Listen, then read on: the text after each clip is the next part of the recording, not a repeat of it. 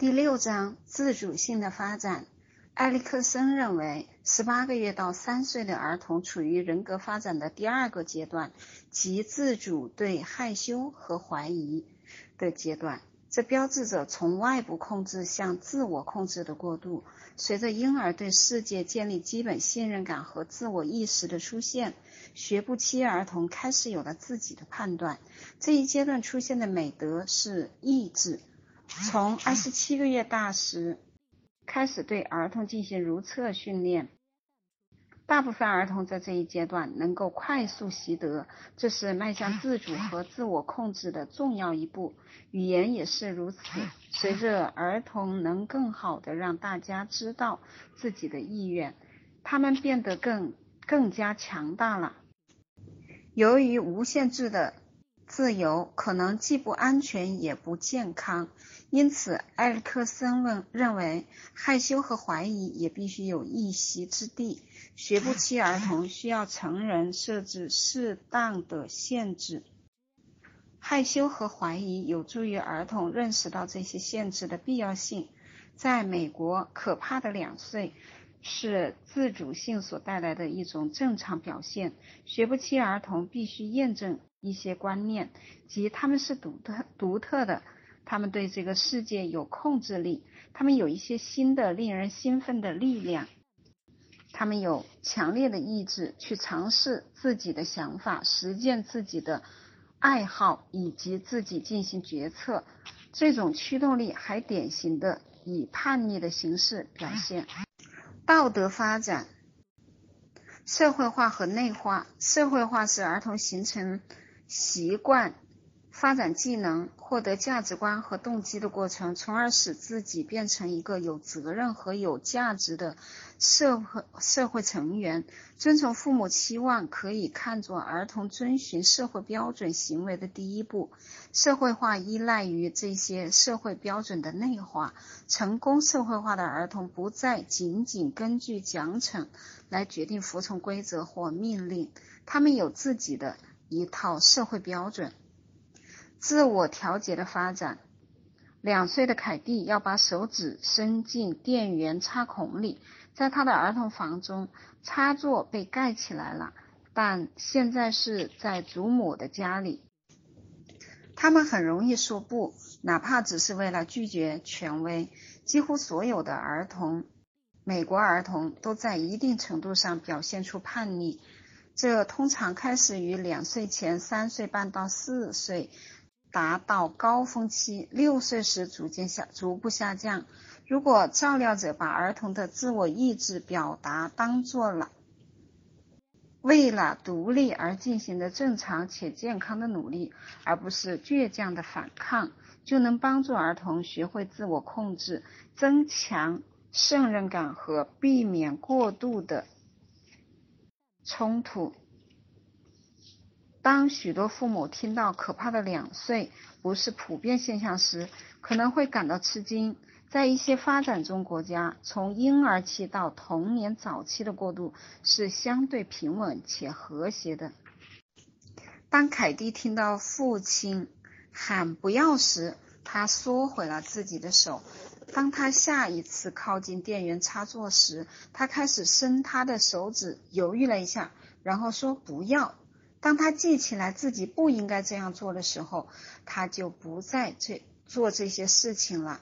他正在开始表现出自我调节，即使当照料者不在场时，也能遵从照料者的要求或者期望来控制自己的行为。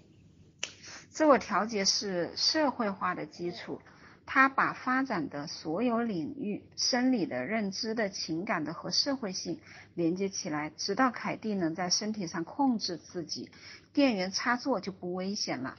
他必须有意识的理解和记住父亲告诉他的，才能抑制自己不把手指伸进插座。但是要想。抑制自己，只有认知意识并不够，还需要情感控制。通过读出父母对自己行为的情绪反应，儿童不断的吸收信息，知道父母会赞同什么样的行为。当儿童加工、储存这些信息，并按照这些信息来行事时，他们极力要去讨好父母。因此，不管父母是否在场，他们都会按照父母的期望去行事。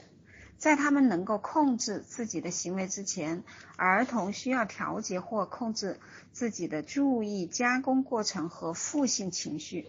调节注意，促使儿童发展出意志力，并能对应挫折。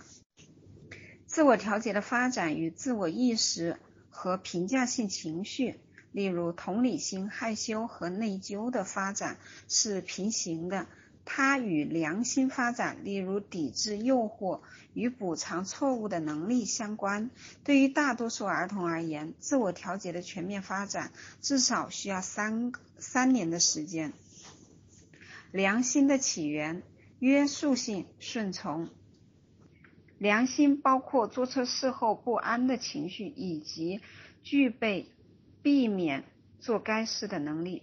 儿童拥有良心之前，需要先内化道德标准，因为儿童相信它是正确的，而不仅仅是因为别人这么说，如同自我调节。所以，良心取决于儿童是否自愿做正确的事情。但是，意志控制即通过意识或努力去抑制冲动，这是在学步期出现的一种自我调节的机制。它首先通过促成儿童自愿遵从父母的期望来促成良心的发展。科肯斯卡和同事通过对来自爱荷华州的学步期儿童及其母亲的纵向研究，来寻找良心的起源。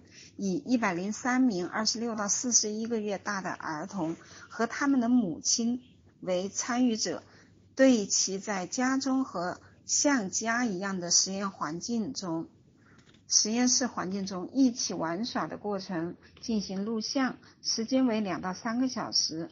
自由玩耍之后，母亲给孩子十五分钟时间，让其把玩具放好。实验室有个特殊的架子，放有非常吸引人的玩具，例如泡泡枪、步话机和音乐盒。事先告诉儿童不要玩架子上的任何玩具。一个小时以后，实验者请母亲去隔壁的房间。把儿童和玩具单独留在实验室。几分钟以后，有位母亲进来玩了几个被禁止的玩具，然后再离开，把儿童单独留下八分钟。如果儿童不需要提醒，愿意服从命令去清理房间，而不去玩那些特殊玩具，就被界定为拥有约束性顺从。如果需要家长提示才能遵从要求的儿童，则被判定为拥有情境性顺从。约束性顺从与儿童内化父母的价值观和家庭规章有关。我们能区分十三个月大的幼儿他的约束性顺从和情境性顺从，但这些顺从的起源要追溯到婴儿期。约束性顺从者更可能是女孩或。而非男孩在八到十个月大的时候，当告诉不要以后，他们能忍住不去玩那些玩具。约束性顺从随年龄增增长而增加，而情境性顺从则随年龄增长而下降。和情境顺情境性顺从者的母亲相比，约束性顺从者的母亲依赖于温和的指导，而不是强迫。威胁或其他形式的负面控制，影响社会化成功的因素。父母对待孩子社会化的方式、儿童的气质以及亲子关系的质量，都有助于预测儿童社会化的难易程度。影响社会化成功的因素包括依恋的安全性、对父母行为的观察学习和亲子之间的交交互回应。所有这些因素以及社会经济地位和文化因素都对顺从有影响。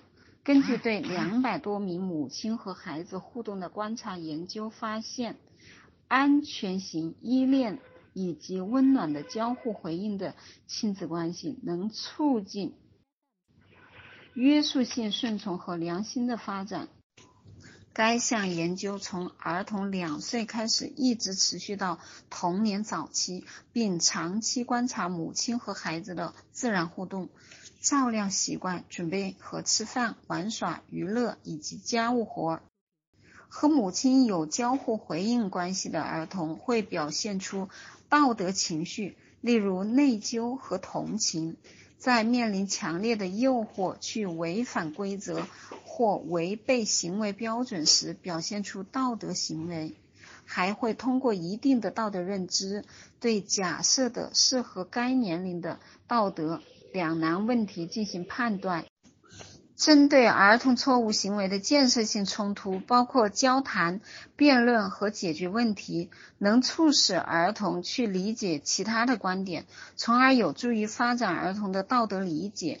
一项观察研究发现，母亲对两岁半的儿童清楚地解释要求、互让、互相让步或与儿童进行协商，而不是对孩子进行威胁、取笑、催促或使之屈服。到儿童三岁的时候，他们能更好的抵制诱惑。在冲突情境中，如果你感觉怎么样？讨论情绪能促进道德情感的发展，从而促进儿童的良心发展和其他儿童的交往。虽然父母对孩子的生活有很大的影响，但是从婴儿期开始，他们与其他儿童的关系，不论是在家庭中还是在外部社会中，开始变得非常的重要。和兄弟姐妹的交往，兄弟姐妹之间的关系对个体的社会化具有明显的作用。兄弟姐妹之间的冲突可以成为理解社会关系的一种手段。儿童从与兄弟姐妹的互动过程中学习到的经验和技能，能够迁移到家庭之外的关系中。通常，婴儿会依恋其哥哥或姐姐，虽然存在竞争，但感情却是如此。兄弟姐妹和父母之间的依恋越安全，他们之间相处的就会越融洽。然而，当婴儿开始，四处走动和更加自信时，他们必然会和兄弟姐妹发生冲突。至少在美国文化中是这样的。在幼儿十八个月大以后，兄弟姐妹间的冲突就急剧增加。在接下来的几个月中，兄弟姐妹们开始更全面的参与家庭互动，更多的卷入家庭争论。就像他们所做的，他们能够。更多的意识到他人的意图和情绪，他们开始知道什么样的行为会使哥哥姐姐心烦，什么样的行为是淘气的或好的。随着认知和社会理解的发展，兄弟姐妹间的冲突变得更具建设性。年幼的弟妹尝试参与调解。正如亲子间的冲突一样，兄弟姐妹之间建设性的冲突有助于儿童认识到相互的需要、意愿和观点，有助于他们学会在安全和稳定的环境中如何反抗、争吵或妥协。和非兄弟姐妹的交往。婴儿以及学步期儿童都对家庭之外的人很感兴趣，特别是和自己的同龄人的。出生后的几最初几个月，婴儿会有意识的去看其他婴儿，向其他婴儿微笑和咕咕叫。出生后第一年的下半年，婴儿间更多的微笑接触和牙牙学语。大约一岁时，婴儿首当其冲的任务是学习走路和操作客体，他们就不再过多的关注他人。虽然这个阶段不会持续很长时间，大约从一岁半到三岁，但是对儿童其他儿童所做的事情更更感兴趣，更多的了解如何应对他们。学步期儿童通过互相模仿来学习，一种类似老鹰捉小鸡的游戏，有助于学步期儿童和其他儿童接触。为在学前期玩更加复杂的游戏铺平道路。口头交流，例如“你去游戏室玩吧”，不要那样做，或看看我，有助于同伴合作和共同行动。就兄弟姐妹而言，冲突也具有目的性，帮助儿童学会如何谈判和解决争吵。当然，一些儿童比其他儿童更加社会化，这反映了其易兴奋的特质，例如日常心境、乐于接纳陌生人和有能力适应变化。社会化也受经验的影响，与其他婴儿互动较多的婴儿。像在托儿所，比一直待在家里的婴儿更早社会化。感恩大家的聆听，我今天的朗读到此结束，谢谢大家，晚安。